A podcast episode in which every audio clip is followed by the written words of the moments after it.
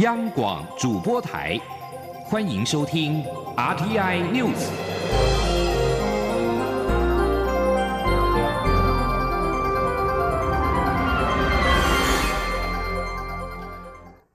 各位好，欢迎收听这节央广主播台提供给您的 RTI News，我是陈子华。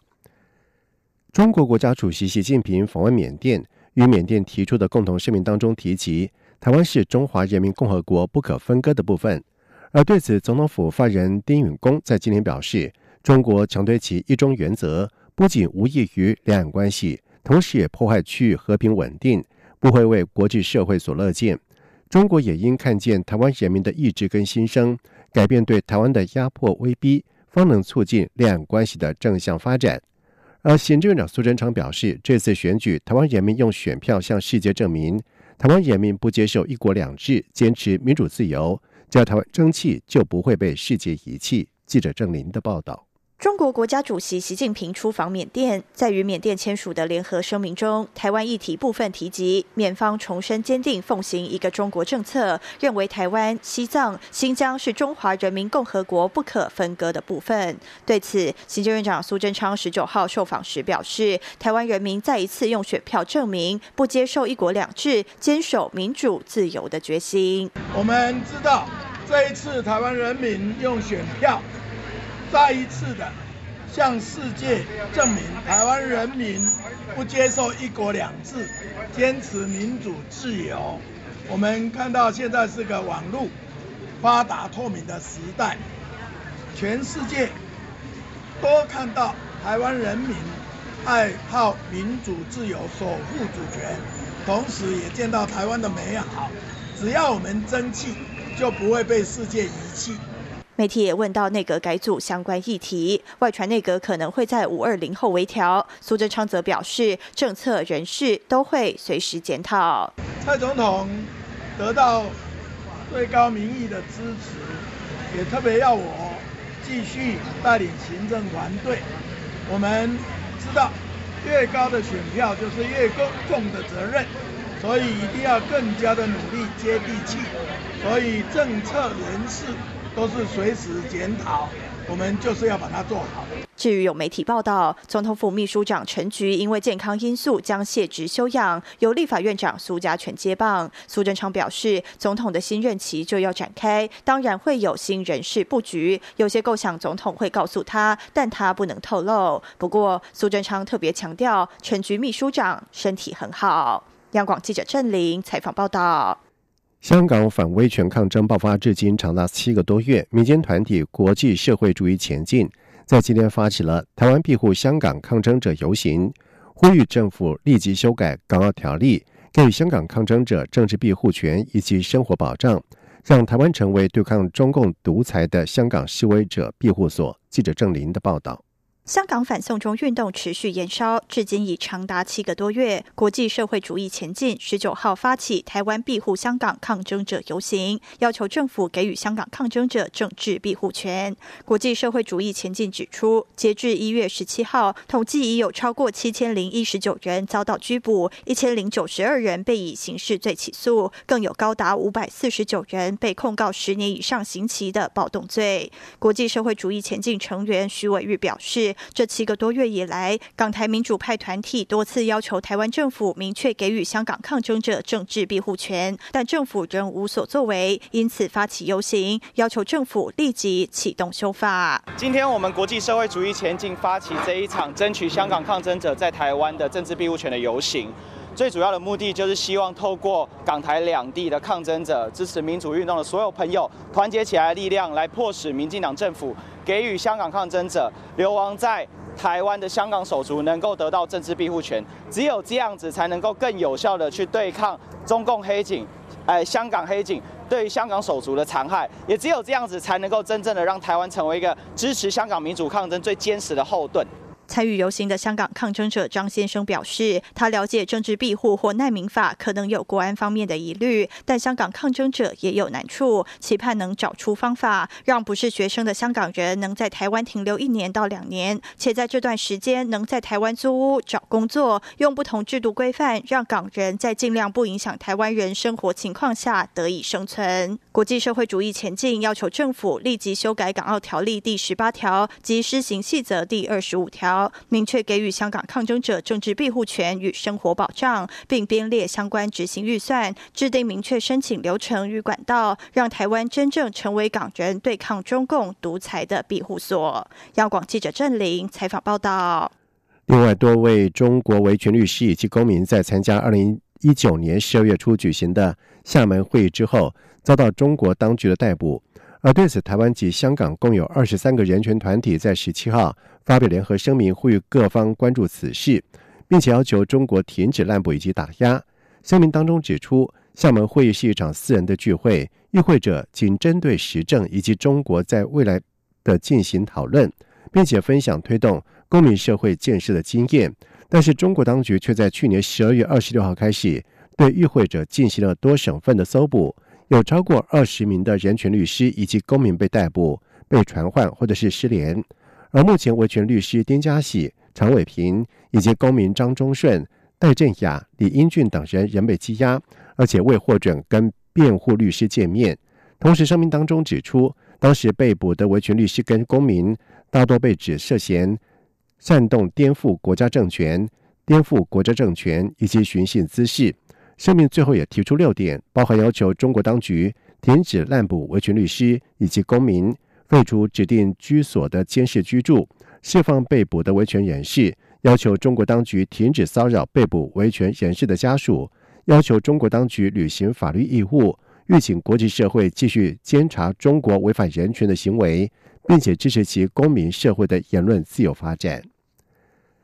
台北股市在明天农历猪年将正式的画下句点。而接下来将有长达七天的休市，要等到一月三十号春节长假之后才会开红盘，迎接金鼠年的红包行情。市场认为，在今年比较特别的是，总统大选后的选后行情有机会跟农历年后的红包行情集结。只要春节长假期间国际没有重大的黑天鹅事件，新春开红盘相当值得期待。记者陈林信宏的报道。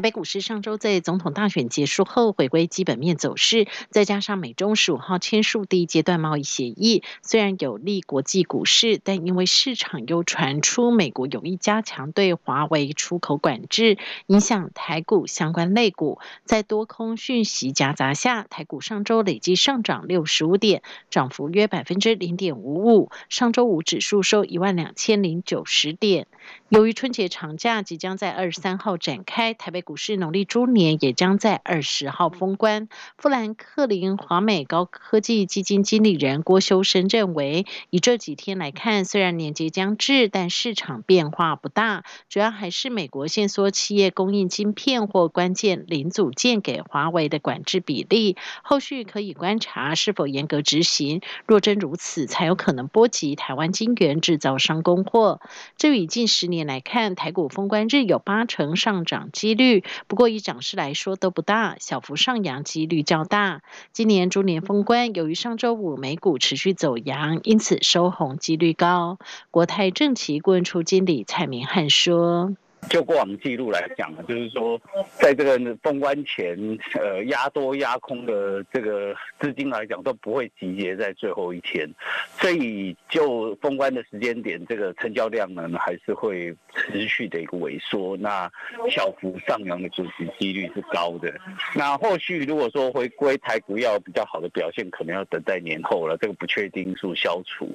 目前从国际面到国内来讲哦，整个讯息面都是。偏向比较正向的格局。至于台股迎接金属年开红盘的几率有多大？分析师也指出，以过往来看，几率大约有七成。今年情况也较为特别，因为总统大选后的选后行情有机会和农历年后的红包行情集结。只要春节长假期间国际没有重大的黑天鹅事件，新春开红盘相当值得期待。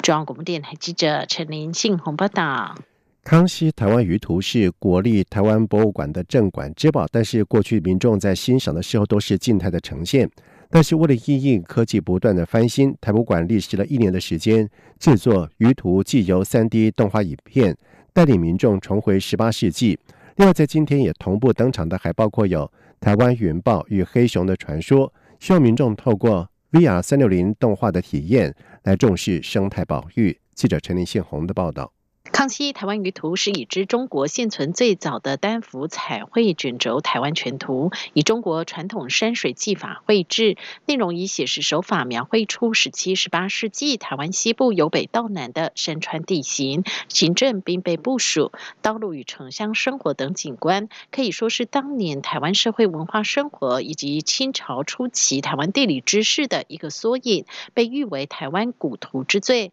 二零一零年已经指定为国宝。也是台湾博物馆的镇馆之宝。由于过去民众欣赏康熙台湾舆图只能以静态的方式，为了让观众跳脱平面的视觉想象，台博馆历时一年的时间制作舆图记由三 D 动画影片，打造沉浸式的环形剧场，以高质感动画再现舆图内的人文地景和符号意涵，包括台湾蓝雀、白海豚、石虎、槟榔树和苦楝树等，栩栩如生重现，穿越三百年的时空。台博馆馆长洪世又说：“诶，舆图记游哈，主要是因为那个台湾康熙台湾舆图，诶，其实是我们国立台湾博物馆的镇馆三宝之一。那一般民众在看呃这个国宝的时候，其实它都是静态的。那我们是希望呃透过呃一个三 D 动画的方式，让民众了解当时的生活样貌。”那也可以让诶博物馆的文物跟诶民众的生活可以比较贴近。另外，同场也发表台湾云豹与黑熊的传说 VR 三六零动画，透过三 D 呈现云豹、黑熊与山林场景，并搭配二 D 手绘神话故事。洪世又指出，台博馆对于生物多样性的保存负有责任。由于台湾云豹在二零一四年已经正式宣布灭绝，台湾黑熊在台湾只剩四百只。希望透过 VR 的方式呈现云豹当时生活的样貌，以及跟黑熊之间的神话传说，提醒台湾民众注意环保的议题以及生物多样性的推动。中央广播电台记者陈林信宏报道。中国武汉新型冠状病毒感染引发的肺炎疫情感染源尚未理清，而且持续有新的确诊病例出现。机关署在今天表示，接获中国大陆疾控中心的通知，武汉新增十七例新型冠状病毒感染的肺炎病例。机关署表示，目前武汉个案累计达到六十二例，两例死亡，治疗中重症有八例，十九例出院，密切接触者累计有七百六十三例，没有增加，追踪有八十二人。而因应中国武汉新型冠状病毒肺炎的疫情，机关署是持续密切监测疫情发展，以及加强边境管制措施。针对国际及小三通港部的入境发烧旅客，全面询问武汉旅游史，以及进行健康的评估。另外，香港电台跟香港零一在今天报道指出，港人到过武汉后出现发烧或上呼吸道病症的人数再增加九人。截止到目前为止，已经通报的个案累计达到了九十九例。而世界卫生组织 WHO 也在今天表示，依照最新的分析，二零一九新型冠状病毒是有限度的人传人，正密切监测评估人际传播范围，将是发展必要时召开紧急的会议来研商。美国官员在今天表示，美国国务卿蓬佩奥已经就遭到埃及拘留的美国公民卡辛的死亡，向埃及总统塞西表达愤怒。美国在十三号证实，埃及裔的美国公民卡辛在埃及监狱拘留期间死亡。卡辛从二零一三年就遭到囚禁。同时，美国也誓言要继续就开罗的人权记录表达关切。另外，埃及总统府发表的会后声明当中也没有提到卡辛的案子。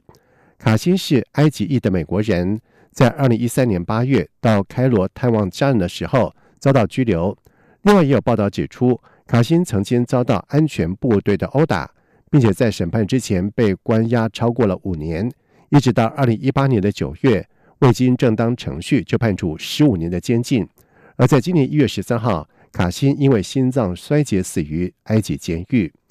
以上这节整点新闻由陈子华编辑播报。